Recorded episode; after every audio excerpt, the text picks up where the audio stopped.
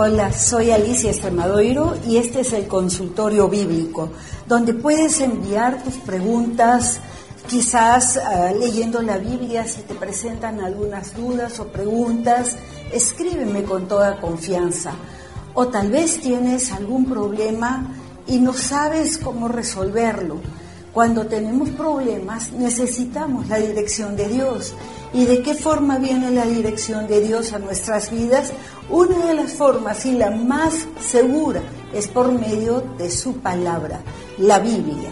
En la Biblia encontramos el consejo de Dios para cualquier tipo de decisiones que tengamos que tomar o problemas que tengamos que enfrentar.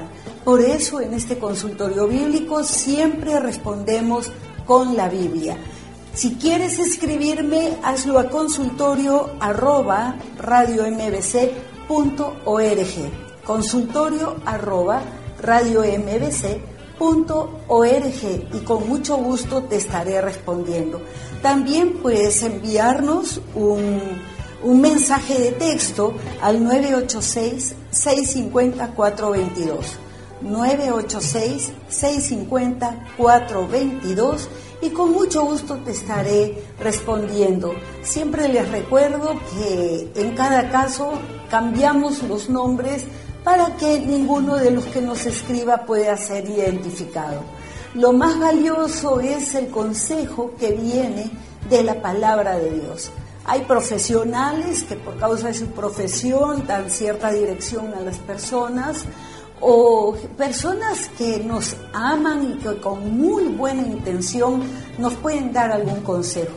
Pero esos consejos vienen de sabiduría humana, o de entendimiento humano, mas no de Dios. Los seres humanos todos nos equivocamos, todos, eh, a todos nos falta sabiduría muchas veces y entonces nos equivocamos y podemos dar un consejo errado o desatinado que no se ajusta a la situación que se está viviendo. Entonces, por eso te voy a invitar a que busques una Biblia, porque cada caso que vayamos viendo y preguntas que vayamos respondiendo va a ser con la Biblia. Si puedes verificar si el consejo que estamos dando realmente es un consejo de Dios, porque mi consejo no tendría ningún valor, pero sí el consejo que viene de la palabra de Dios. Te pido, oh Dios, que mi corazón sea terreno fértil, donde caiga la semilla de tu palabra y de un fruto abundante para transformación de esta nación. Gracias bendito Señor. Oro en el nombre de Jesucristo y todos decimos amén. Amén. Vamos a ir a Romanos 1.17. Es un pasaje del Nuevo Testamento que causó una tremenda transformación en Europa hace casi 500 siglos, 500 años, 500 años, 5 siglos. Romanos 1.17 dice, porque en el Evangelio la justicia de Dios se revela por fe y para fe como está escrito, mas el justo por la fe vivirá. Este es el título de este mensaje, el justo por la fe vivirá. ¿Cuántos justos tenemos aquí? Levanten la mano. Entonces hay que vivir por fe. Por estas fechas, el año que viene, estaríamos preparándonos para celebrar el 31 de octubre los 500 años de la reforma. La reforma fue un acontecimiento que se encuentra en cualquier libro de historia que ustedes lean, de historia universal. Y esta mañana vamos a tener que hacer un poco de historia para poder comprender la magnitud y la gran eh, relevancia e importancia de la reforma. Que ya desde el año pasado hemos empezado a recordar. Desde el año pasado o el anteaño pasado empezamos a invitar a César Vidal. Quienes lo recuerdan, quienes lo conocen. Hace unos días le hicieron una entrevista en CNN, en CNN, y se quedaron tan asombrados que dijo el conductor que media hora no es suficiente, sino que quiere un programa con él de una hora completa. Porque habló de la reforma, habló de muchas cosas muy importantes y dejó sorprendidos a los que lo escuchaban, sobre todo a la producción del programa. Entonces, cuando empezamos a quitarlo, empezamos a aprender más y más de la reforma. ¿Cuántos de ustedes estuvieron en los seminarios que tuvimos? Levanten la mano. La mayoría no estuvo, pero no se preocupen, ahora vamos a hacer un poco de historia. El año que viene celebraremos pues o este año, este año estamos empezando a, hacer una introducción al año que viene, que eh, serán los 500 años de la Reforma, con esta obra teatral. Ustedes han visto ya el diseño a la entrada y también lo tenemos afuera en la, en la fachada del templo. Se llama Sublime Gracia. Este himno que hemos cantado se llama Sublime Gracia y es, y es fruto de la reforma, fruto de comprender los pasajes que hemos leído, la inquebrantable lucha por la libertad, hablando de esclavitud y cadenas que se rompieron. Pero bueno, hablemos de la reforma.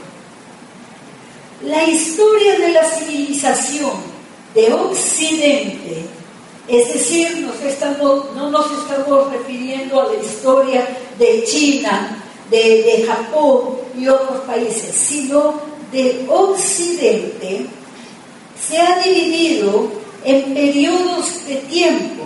Cuando estudiamos historia universal, ¿no nos enseñaron la edad de piedra? ¿Qué más? ¿Cómo? Ajá, otra edad, otra edad, otra edad, otra edad, otra edad. Son periodos de tiempo. Hoy día queremos situarnos al final de la edad antigua y concentrarnos en la edad media o el medioevo para luego, porque después empezaría la edad moderna. Se divide la historia así por sucesos, por eventos que ocurrieron, los grandes cambios que sucedieron en la historia de Occidente que obligó a llamar otro nombre a la siguiente etapa, la siguiente época, la siguiente eh, era, ¿no? O edad, edad media. Hablemos de la Edad Media, la cual eh, se cuenta desde finales del siglo V o desde el siglo V, incluyéndolo, entonces finales del cuarto, siglo V al XV, siglo V al XV. ¿Qué años son esos? ¿Qué año empieza con el siglo V? Alguien diga, el año, el primer año del siglo V fue el año, ¿cómo? 400, dicen aquí, allá que dicen, 400, allá que dicen, 400, ¿no es cierto? ¿Por qué si es el siglo V? Porque el cero es el uno. Cuando empezó era cero Empezó el año 1, 2, 3, 4, pero era el primer siglo. ¿Es así? ¿Me entendieron? Sí, muy bien. Eso lo hemos estudiado en, el, en historia de la iglesia. Pero quería explicarlo bien de tal manera que todos podamos ir juntos y comprender eh, realmente de lo que estamos hablando. Vamos a ver a Europa en ese siglo 5, 6, 7, 8, 10. Vamos a ver qué sucedía, sucedía en Europa. Estamos hablando de Alemania, Inglaterra, Francia, España, países que hoy día son desarrollados, pero los tiempos eran muy diferentes a los de ahora. Hablemos cómo eran los gobiernos. El pueblo, el pueblo, las gentes, eran gobernados por los señores feudales. ¿Se acuerdan del colegio? Secundaria, los señores feudales. Es decir, aquellos, eh, aquellas personas que habían logrado acumular riqueza en base de explotar a las gentes. Quizás lo habían heredado también. Entonces, en Europa, estos señores feudales tenían tierras y los siervos del señor feudal cultivaban las tierras. Esa era la producción más importante en Europa. Y ciertas artesanías también.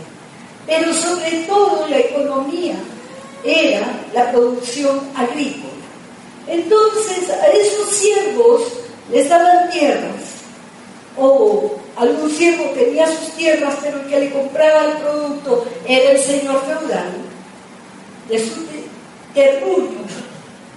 Y entonces el señor feudal se la compraba al precio que él quería.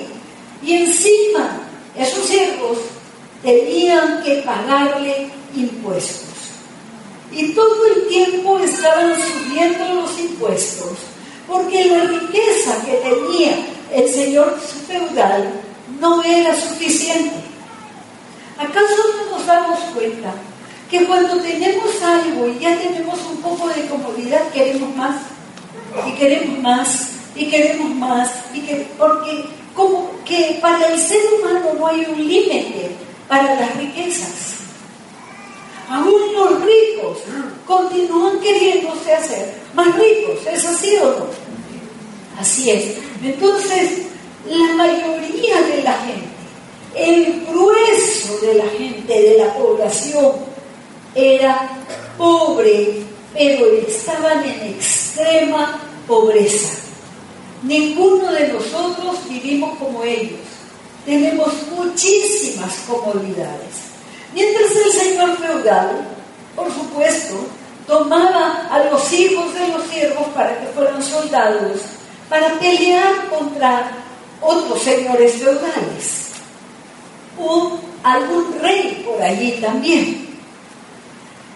Entonces, estos señores feudales eran abusivos, crueles, eh, muy malos con los siervos y el papado pugnaba por el poder con los reinos que se fueron formando. Se fueron formando algunos reinos y habían reyes porque se unían los señores feudales y escogían a alguien que reinara sobre ellos y se fueron así formando los reinos. El papado también era un reino donde tenían por supuesto también un ejército para pelear y pugnar por el, por, el poder, el poder máximo con reyes de Europa. La tiranía y la crueldad eran en igual medida, tanto los señores feudales, el papado o los reyes. Era en igual medida. Salían a la guerra, mataban a la gente. Entonces era una época muy insegura uno tenía hijos, los criaba y si no se morían de enfermedades o no se morían eh, de inanición, de falta de alimento, entonces tenían que ir a la guerra, eh, mandados por el rey, mandados por el papa o mandados por un señor feudal. Fue una época de muchas guerras. ¿Cómo era la cultura? el 90% eran analfabetos. en Europa. La educación que podía haber en aquella época era solamente para unos cuantos. La gran mayoría, el grueso de la población, 90%, eran analfabetos. Se ha llamado esta época del medioevo, también se le llama la Edad Media, eh, se le ha llamado la época del oscurantismo. ¿Por qué? Porque reinaba la ignorancia, la religiosidad, o sea, una, tener religión, que eran ritos, ritos, ritos que nadie entendía y que se sujetaban creyendo que venían de Dios. Las supersticiones, la pobreza extrema, como ya dijimos, las crueles y brutales guerras, las invasiones. Construías tu casa y no sabías cuándo iba a ser invadido, o sembrabas tus semillas en tu terruño y no sabías, o en la tierra del feudal no sabías qué día, en cualquier momento, iba a venir un ejército, eh, ya sea del Papa o de otro rey, e iban a invadir tu tierra justo cuando ibas a recoger la cosecha. Las pestes mataban a la gente, diezmaban las poblaciones. Llegaron a morir hasta el 50%, 60% de la población de ciudades enteras enteras. Moría la gente, venía la peste y morían familias completas a causa de la peste. Había la peste negra, la peste bubónica, la peste, habían pestes. Ahora tenemos la medicina. Ya la gente no se muere así, a no ser que en algunos momentos que ha muerto gente eh, en, números altos en, en África, pero quizás la que más ha matado es el SIDA, pero la medicina ha avanzado y está mejorando esa situación. Nosotros no conocemos esas vicisitudes que le tocó vivir a la gente de aquel tiempo. Además, también la presencia de la aterradora Santa Inquisición, autodenominada Santa Inquisición de la Iglesia Católica desde el año 1184. 1184. Díganme ustedes si no iba a ser oscurantismo. Al comienzo, esta institución papal o católica, eh, fue, fue para castigar a los herejes. Si es que, ¿Y qué era una herejía? No se contaba como ahora nosotros contamos. Alguien habla algo y lo comparamos con nuestra Biblia. Si es que es antibíblico, le podemos decir, mira, lo que tú estás diciendo acerca de Dios es una herejía. ¿No es cierto? ¿Es así o no? ¿Dónde está el LIBIC? Los alumnos del LIBIC. ¿Es así? Por eso es que es muy importante estudiar la Biblia. Entrar al instituto bíblico. Porque entonces comprendemos todas estas cosas. Pero en aquel tiempo la gente era analfabeta, no existían las Biblias, entonces eh, solamente los puros podían leer la Biblia y así lo habían determinado. Mi papá me contaba que cuando él era niño acá en el Perú era prohibido por la Iglesia Católica que cualquiera lea la Biblia. En serio, en serio, cuando mi papá era niño, estoy hablando a comienzos de... Mi papá nació en 1919 en 1930, 1940 en el Perú estaba prohibido por la Iglesia Católica leer la Biblia. Tú y yo no podríamos haber leído en esa época. Era pecado. Pero decir eso es una, es una herejía, porque eso no dice la Biblia, ¿o sí? ¿Dice o no dice eso la Biblia? No, no dice eso. Entonces, Eh, al comienzo fue para castigar a los herejes, luego lo extendieron a los brujos, lo extendieron a los médicos, a los científicos, a, a cualquiera que se opusiera a lo que decía el Papa. En aquel tiempo el Papa decía, y todos creían que la Tierra era plana. Entonces Copérnico empezó a decir que la Tierra era redonda por sus estudios, era un matemático. A Galileo casi casi lo mató la Inquisición.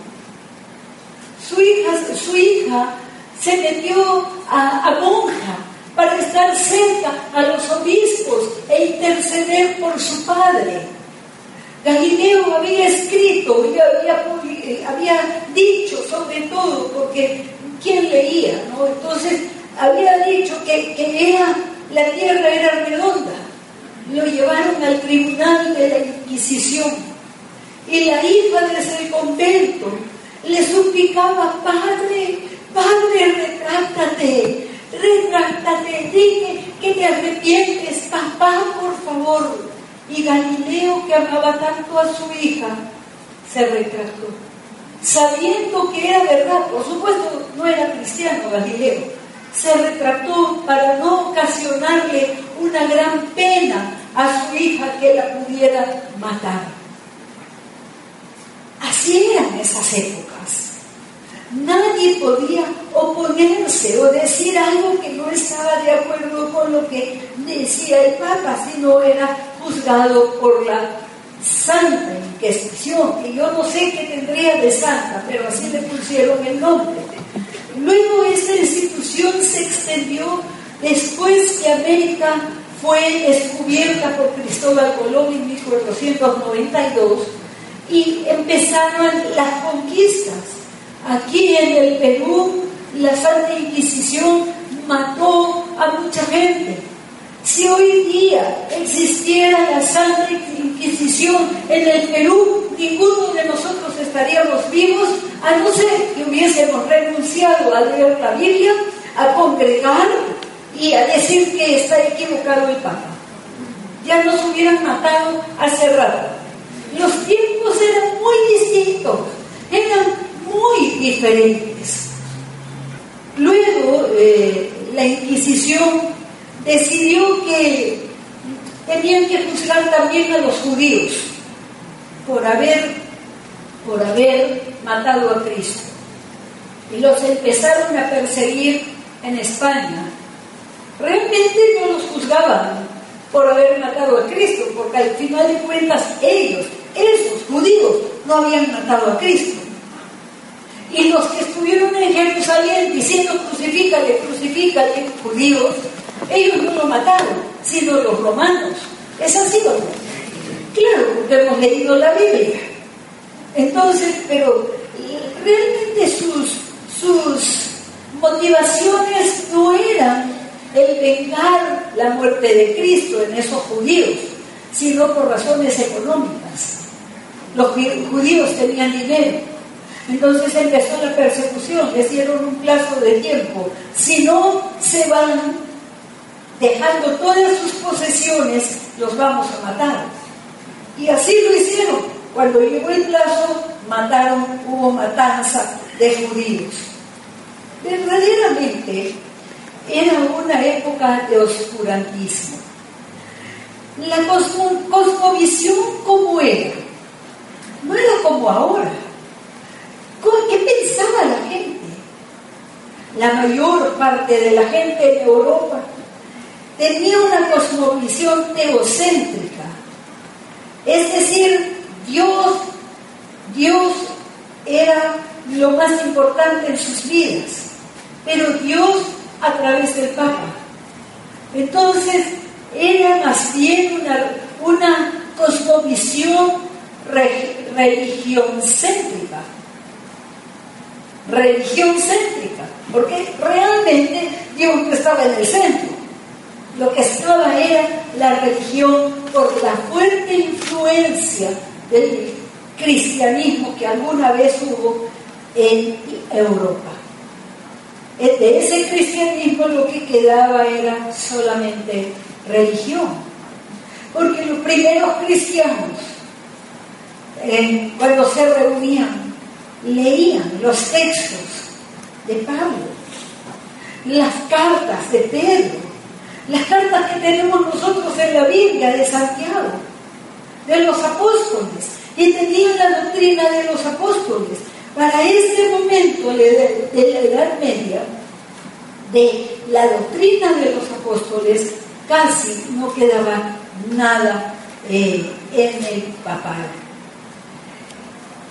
La venta de indulgencias empezó, es decir, el Papa emitió una bula diciendo que si las personas querían sacar a sus seres queridos de la, de la tortura en el purgatorio, debían pagar fuertes sumas de dinero para rescatarlos. Y en cuanto esas monedas cayeran en el plato y sonaba, entonces eran, sacaban a sus seres queridos de la, de la, del purgatorio. Ahora, hablemos con sinceridad. Esta gente ya era pobre, ¿o no? Eran muy pobres, pero aún así tenían, si tenían algún ahorrito, algo de valor, o aún si tenían un terruño chiquito, un fundito, lo vendían para rescatar a la mamá, al papá, a la abuelita, al hijo o a la hija, que según ellos estaba en el purgatorio siendo torturado y pagaban y daban lo que fuera para, para que fuera libre. ¿Dice eso la Biblia? No. Pueden decir gracias Dios mío, que conozco tu palabra. Pero ellos no conocían eran ignorantes. Solamente su religión se basaba todo en lo que decían los sacerdotes que venían del Papa. Y lo que veían fielmente. Por eso digo, eran religión céntricos, no teocéntricos, porque no conocían a Dios. Creían que Dios era muy malo y que mandaba a la gente a ser torturada entonces ellos que eran más buenos que Dios, pagaban para que salgan sus seres queridos de semejantes torturas. ¿No lo hubieras hecho tú? Les aseguro que si hubiéramos vivido en esa época lo hubiéramos hecho, porque no hubiésemos conocido la Biblia. La ignorancia de la palabra de Dios es terrible son cadenas que atan a las personas en sus mentes y toman decisiones en relación a ello. A ver, voy a ver si me he olvidado de algo por aquí. Entonces primaba la ignorancia, la religiosidad, las, muchas supersticiones. La gente era sumamente eh, supersticiosa. Entonces, seguimos oscurantismo por el retroceso cultural, intelectual, económico y añado yo espiritual también. Un retroceso terrible, terrible. No podía haber científicos, porque la Santa Inquisición mató a muchos. No podían haber médicos, que estuvieran haciendo experimentos. Ana, ya te hubieran mandado a ti a la hoguera. Lo quemaban vivos después de muchas torturas. ¿Dónde está Pati? A Pati Corrales también por ser dentista. En serio, y las acusaciones eran fuertes y las torturas eran espantosas. En el centro de Lima, al costado del, Congreso de la República, está el Museo de la Inquisición. ¿Cuántos de ustedes han ido? Yo les confieso que nunca he ido porque siempre me han afectado muchísimo esas cosas. pero si pueden ir, vayan. Necesitamos conocer la historia. La historia universal, pero también la historia de nuestra nación. Aquí también murió gente. Los primeros evangélicos que llegaron los mataban por andar con una Biblia en la mano. Ya sabían. Sin embargo, aquí hubo persecución. Tengo entendido que en Ecuador fue muy fuerte. En México también. Muy bien. Entonces, era así esa época. Bastante terrible. ¿Cuántos hubieran querido vivir en esa época? Dile gracias, Señor. Y no reniegues de tu vida y no reniegues del país donde naciste, ni el tiempo en que naciste. Dile gracias, Señor. Gracias, Señor. De verdad, vivimos mejor que los señores feudales o que los reyes o el papa en ese tiempo, a pesar de sus grandes riquezas, sus palacios, sus castillos amurallados y todo ello, nosotros vivimos mejor. Ellos nunca tuvieron agua corriente, y ahí están, agua calientita. Nunca tuvieron electricidad como tú y yo. No tuvieron celular, ni fijo tampoco. Nosotros tenemos más y a veces estamos, ay, yo, y esto, ¿quién está contento con esa vida? Dios mío, si alguien acá habló así de su propia vida o sintió así, tiene que arrepentirse, presentarse delante del Señor, perdóname Dios mío, ¿qué hice? ¿Qué hice? Bien, en este estado de cosas, un sacerdote alemán, quien había estudiado filosofía y estaba a cargo de nueve monasterios, era un hombre muy especial. Era sumamente escrupuloso en relación a sus pecados. Era un hombre especial, porque siendo sacerdote no podía dejar de confesar sus pecados aún varias veces al día. Salía corriendo a ir a confesarse otra vez, porque no se sentía perdonado. Y en las noches llegó a no poder dormir, pensando si quizás se olvidó de confesar algún pecado. Vivía una vida de culpabilidad inmensa, inmensa, muy grande. Llegó el momento que ya sus compañeros religiosos, sobre todo los superiores, estaban muy preocupados por él, porque, porque ya llegaba a extremos. Imagínate tú como confesor o director espiritual de Lutero, Martín Lutero. Estás durmiendo y a las 3 de la mañana me olvidé de confesar, por favor, me olvidé de confesar un pecado, por favor, por favor. Ya, ya, a ver, dime, ¿qué has hecho? Es que pensé mal de fulano, pensé muy mal de fulano, por favor, estoy arrepentido, absuélvame, absuélvame ya anda, reza, tantos padres nuestros, tantas, ya, se iba Lutero contento, ya, a rezar toda su penitencia. Pero antes de acabar la penitencia, cruzó un pensamiento malo con respecto a cualquier cosa. Iba corriendo otra vez, ya volví a pensar mal, por favor, eh, por favor, quiero confesarme. Y era así, día y noche, día y noche. Pensaron que estaba ya loco, pero es que tenía una conciencia de pecado que ojalá tuviésemos, aunque sea la mitad de lo que él tenía, para no pasar por alto ni un solo pecado. Eso eh, tenía una gran, gran pasión por, por la santidad y querer agradar a Dios. Entonces sus superiores decidieron, mira Martín, te vamos a mandar a, la Universidad de Wittenberg para que allí tú empieces a enseñar Biblia. Por supuesto, la formación de los sacerdotes no era con la Biblia.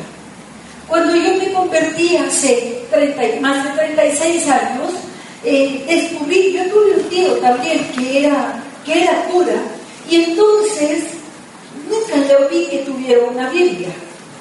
En los seminarios no sé ahora, pero hasta cuando yo me convertí no estudiaban Biblia, estudiaban otras cosas. Entonces, Martín Lutero lo mandan a, enseñar Biblia y empieza a leer la Biblia. Siendo sacerdote, bajo su cargo, nueve monasterios, muchos curas bajo su cargo. Entonces, él empieza a leer y a enseñar la Biblia.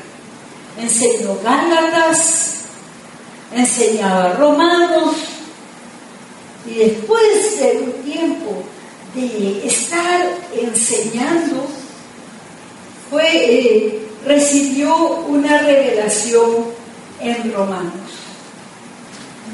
¿Qué leyó él? Bueno, realmente lo que él estaba meditando era Romanos 1.17. Y no entendía la relación entre fe y justicia. Y en esa, y en esa meditar y meditar y meditar, recibió una gran revelación. Y él escribe en un libro suyo, dice, Dios tuvo misericordia de mí, dice Lutero, Día y noche yo estaba meditando para comprender la conexión de las palabras, es decir, en el Evangelio, la justicia de Dios, por la fe y para fe, como está escrito el justo, por la fe vivirá. Allí empecé a entender la justicia de Dios como como una justicia por la cual el justo vive como un don de Dios, a saber, por la fe. En otras palabras, Lutero dijo, ¡wow! Pero en alemán. ¿Cómo se dice eso en alemán? A ver, a ver, enséñame. más o menos cómo lo dijo Lutero Vanessa ha vivido unos años en Alemania estudiando allá en la universidad. ¡Wow! Mensch, wieso habe ich das nie gesehen? Así dijo, así dijo Pedro. ¡Wow! Mensch. Así dijo el Pedro. Y escribo. Ahí noté es que esto tenía el siguiente sentido, como ya hemos dicho. Dios misericordioso, ahí me sentí totalmente renacido. Las puertas se habían abierto y yo había entrado al paraíso. De inmediato, toda la escritura tomó otro aspecto para mí. Gloria a Dios. Gloria a Dios. Este hombre torturado por la culpabilidad, por la culpabilidad, había recibido revelación de Dios. Revelación de Dios. ¿Cuántos de ustedes leyendo la Biblia han recibido revelación de Dios? Y entonces dijimos, wow. Y algo hecho de repente. Dios tuvo misericordia de mí. Yo no me olvido de ese día que yo recibí revelación, lloré toda la noche y la revelación no era solamente para Lutero, sino para todos, para todos. Los millones de personas esclavizados a la culpa, al dolor, fueron libres. ¿Por qué? Porque Lutero no pudo callar mucho tiempo la revelación que había descubierto. que había recibido. Empezó a estudiar y también a hablar. A, los, a sus compañeros en la Universidad de Wittenberg les empezó a hablar de la justificación, no por obras, sino por gracia. No se recibe por obras, no porque yo pago voy a ser salvo e ir al cielo. Eso eran las indulgencias. Alguien se estaba aprovechando de las gentes ignorantes. No es por lo que pago, es por la fe que yo puedo recibir la salvación. Aleluya. Dios es misericordioso. Es por la fe, es por la fe. Y sus compañeros lo escuchaban y ya no veían loquito que había estado antes, que todos decían, está mal de la cabeza. No, no estaba mal de la cabeza. Tenía un problema espiritual que hemos tenido todos, la esclavitud del pecado, pero que un día no estuvo en misericordia de nosotros y nos dio la libertad. Sublime gracia de Dios. La justificación es decir, Dios es justo. El justo por la fe morirá. Es justo que vayamos al infierno, no a la estación de paso, el purgatorio, porque no existe. La Biblia no habla de purgatorio, habla de cielo y de infierno, nada más. Entonces, la justificación por la fe es que Jesús pagó el castigo que nosotros merecemos, por tanto la justicia de Dios nos declara salvos. ¿Es así? Es así, pero él no lo había comprendido, la gente no lo sabía, sus compañeros asombrados empezaron a darle la razón, el Espíritu Santo se empezó a mover y entonces ellos aceptaban lo que la Biblia decía, no lo que Lutero decía. Ojo, muy importante, no lo que Lutero decía, sino Lutero les enseñaba lo que la Biblia dice. Y también decía, wow, tienes razón, tienes razón, la justificación no es por todo por obras. Lutero no tenía paz porque sentía que algo no estaba bien. Mi papá desde niña me enseñó mi papá creía en Dios, era científico, pero él pensaba, algo está mal aquí. Una especie de Lutero, siglo XX. Algo está mal, decía él. Dios ha creado todas las cosas y al ser humano y después le da al ser humano una ley que Dios sabe que el, ser humano no la puede cumplir y después lo manda al infierno a quemarse por la eternidad. No funciona. No tiene lógica. Dios es Dios. Y no puede hacer eso. Porque sería cruel, sería malvado. Y Dios no puede ser cruel ni malvado porque es Dios. Mi papá pensaba bastante, pero no conocía la verdad. El día que, que fue predicado después que yo le pedí perdón, con, una, con Romanos. Él se, convirtió y dijo, esta es la respuesta, esta es la respuesta. Él había tenido el mismo problema que hemos tenido todos, culpabilidad de pecado y no puedo hacer nada. ¿Cómo me quito el pecado de encima? Lo confieso, lo confieso, lo confieso, lo confieso, pero no me siento perdonado. No, no, no tengo paz.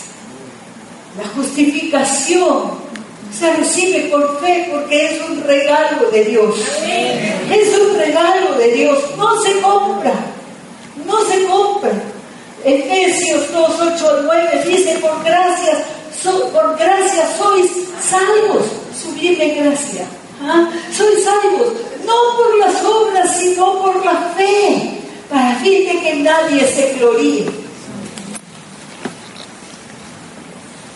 Con las indulgencias la gente se gloriaba.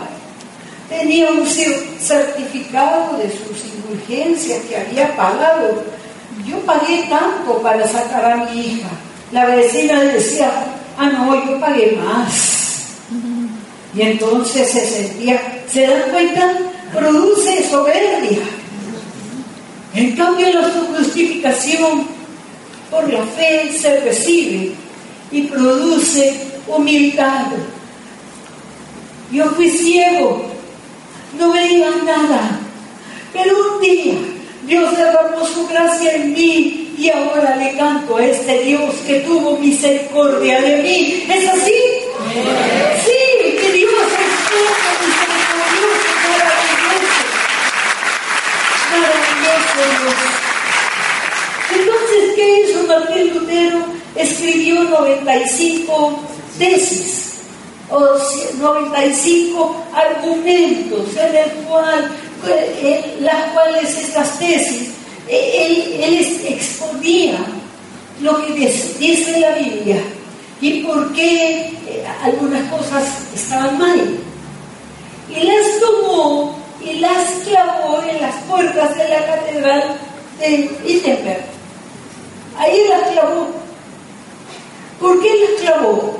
porque estaba hablando mal contra el Papa, jamás él habló mal del Papa. Él nada más sostenía lo que había descubierto en la Biblia, pero que ponía en evidencia lo mal que se estaba haciendo en la Iglesia Católica. Pero él nunca habló mal del Papa, no hablaba mal, solamente decía lo que decía la Biblia. Pero eso resultó muy, pero muy ofensivo al papado. Fue muy perseguido. Hubo un rey que lo protegió y evitó que, que lo mataran, porque ya lo iban a matar. Pero ¿qué pasó con estas tesis? ¿Por qué lo clavó allí? Porque es la costumbre, la costumbre de la gente culta, estudiosa, de la gente escolástica. Entonces lo clavaban allí las cosas que consideraban que debían de ser discutidas, que debían de ser analizadas, y entonces se hacía un debate.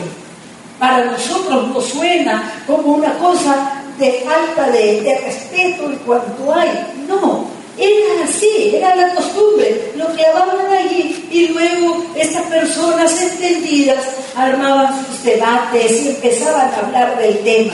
Eso es lo que Martín Lutero quiso, que se analizaran estas cosas y que, pero no, no, no, no hubo ningún debate así, sino lo que sucedió fue que lo persiguieron y él tenía siempre que andar huyendo. Llegó ese conocimiento a la gente, muchos lo siguieron, pero había alguien que había inventado había inventado una imprenta, la imprenta moderna. Johannes Gutenberg inventó la imprenta. Y el primer libro que, que imprimió con tipografía móvil moderna fue la Biblia de 42 líneas. La Biblia de 42 líneas en alemán la, le llevó muchos años hacerlo porque no tenía capital. Y alguien le había prestado un capital, pero después le pidió que le devuelva y no tenía el dinero. Le llevó muchos años poder imprimir la Biblia. De 42 líneas, porque en una página entra 42 líneas, en dos columnas. Entonces, así se llama la Biblia de Gutenberg. Como todo lo nuevo cuando sale es sumamente caro, ¿se acuerdan los primeros celulares? Parecía un ladrillo eso. Carísimo. Y los que tenían dinero iban al restaurante y ponían su ladrillo para que todos vieran que tenía uno. No era fácil robar una de esas cosas. Ahora pon tu celular así, a ver cuánto dura. ¿No? Entonces, era muy caro. Pero conforme se fue agilizando la producción de Biblias, entonces llegó a las masas. pero dijimos que eran 90% analfabetos. ¿Se puede ser cristiano y analfabeto? Imposible, imposible. Porque si sabes que hay un libro escrito, que es la palabra de Dios, y te convertiste al cristianismo, vas a hacer lo indecible para aprender a leer. ¿Es así? Cuando yo visitaba la cárcel de mujeres, recuerdo haber conocido a una señora mayor, vestida de paisanita. La, la habían llevado a la cárcel porque resulta que este, en el bus que ella viajaba iban a hacer una revisión y en su bolsa, en su bolsa que cargaba, encontraron droga. Se la pusieron. El que estaba al lado sentado vio a los policías y la metió. La señora era analfabeta, pero un día ella, ¿cuánto querría leer la Biblia? empezó a leer la Biblia. Y le ponían un periódico y no sabía leerlo, no podía leerlo, pero la Biblia sí la leía. Maravilloso, maravilloso. Yo la conocía a ella. Al cabo de, unos meses la soltaron porque se dieron cuenta que la señora no tenía ni conexiones ni había forma como ella, ella este, pudiera estar traficando drogas la Biblia. Romanos 10, 17 dice, así es que la fe es por el oír y el oír por la palabra de Dios. La fe viene por el oír la palabra de Dios. La gente empezó a escuchar la palabra de Dios. La gente escuchaba lo que decía la Biblia. El Espíritu Santo les daba revelación y las gentes se convirtieron por miles y miles y miles y miles. Hasta el día de hoy Europa vive la influencia de la reforma. ¿Cómo lo sabemos? Por sus leyes. Por sus leyes. La base está en las leyes. Los Estados Unidos fue creado también, o inició esa, esa nación justamente por la influencia de la reforma, porque todas las cosas cambiaron. Como era la Edad Media, con la reforma a la Edad Moderna. Infinidad de inventos, infinidad de, avance de, la medicina, en todos los campos, avanzó la cultura de Occidente. En los siguientes años las cosas cambiaron y cambiaron mucho para bien. Se fueron estabilizando los diferentes estados y fue cambiando. Así como cambiamos individualmente, cuando un pueblo se convierte a Cristo y es reformado en individual cada uno de los pobladores, eso produce una reforma nacional. Eso es lo que necesitamos en nuestra nación. Necesitamos una reforma en la iglesia. Necesitamos una reforma en nuestra manera de vivir porque decimos ser cristianos, pero vivimos muy semejante a los que no lo son. Necesitamos una reforma. Y la próxima semana vamos a ver todos los efectos que tuvo la reforma y también comprender que si nuestras familias necesitan una reforma, entonces tendremos que aplicarla. ¿Cuántos intuyen, piensan que su familia necesita reforma. Miren a su alrededor. Todos. En lo personal, ¿cuántos necesitamos reforma?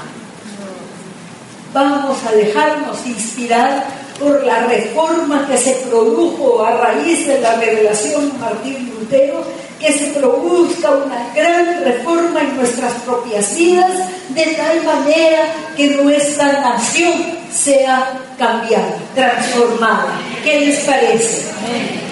Claro que sí. Vamos a hacerlo.